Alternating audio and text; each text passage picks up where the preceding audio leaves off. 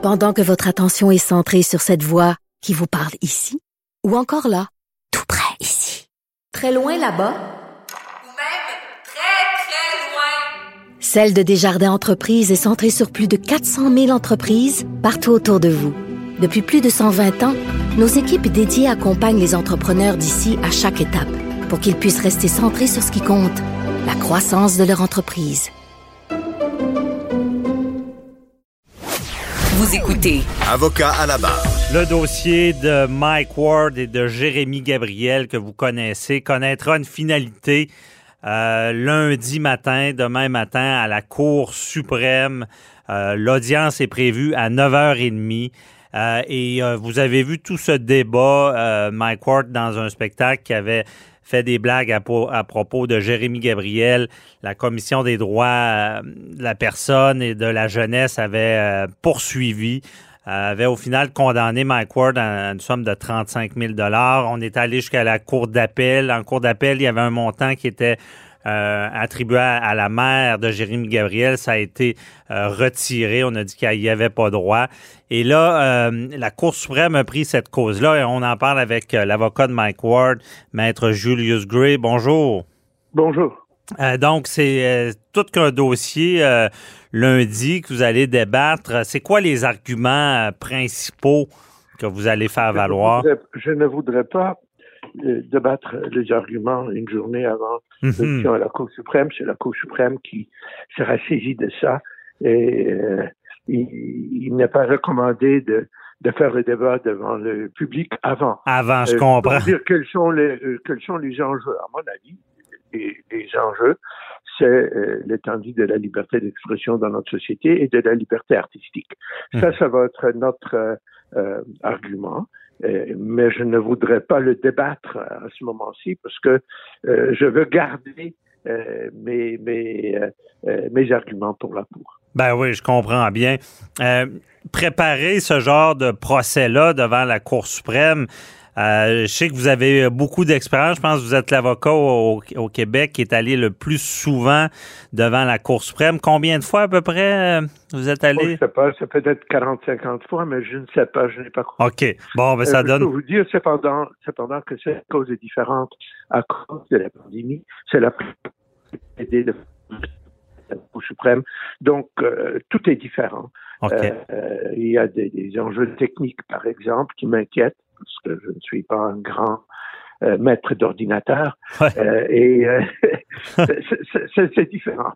Oui, parce que est-ce que vous allez être sur place ou ça parce que je sais que euh, l'audience va être diffusée sur euh, le, le site web de la Cour suprême et les avocats, est-ce que c'est par Zoom ou vous êtes sur place? Oui, non, je vais être à Montréal. Je vais être dans mon bureau à Montréal. OK. Et euh, les autres avocats seront dans leur bureau, que ce soit à Montréal ou à Ottawa, à Toronto, je ne sais pas, Québec.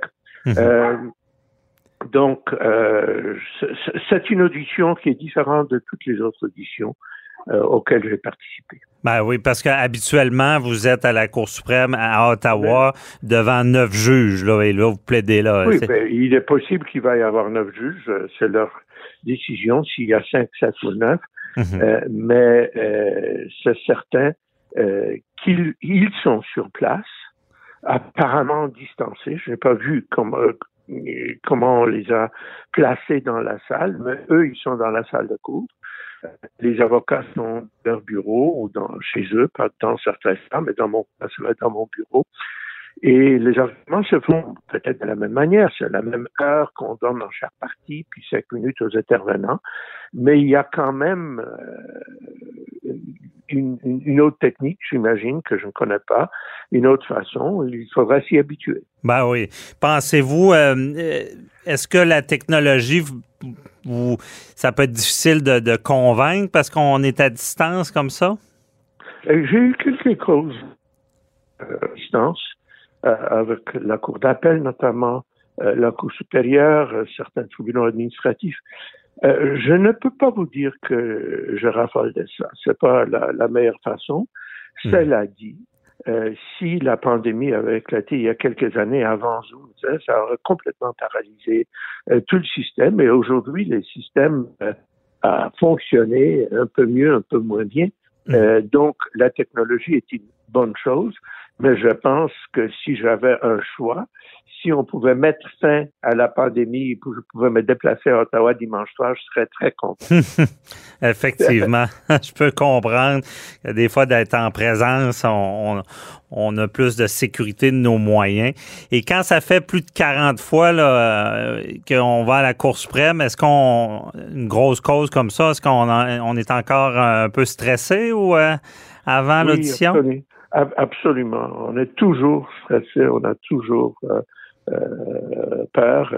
Euh, c'est une peur, je sais pas, mais c'est une situation qui est stressante qui est impressionnante pour l'individu. Il faut être humble. On, voit les meilleurs avocats, les meilleurs juges les, les, les, mm-hmm. du Canada. ce n'est pas une chose où, où ça ne devient jamais une, une, une routine. Mhm. Euh, je peux vous dire que le grand pianiste Arthur Rubinstein a dit qu'il était nerveux avant chaque concert. Et lui, il n'avait plus rien à prouver. ben, vous non plus, euh, euh, Matt Gray. Chaque fois, chaque fois, je, je, je me sens... Euh, je, je, pense que je recommence.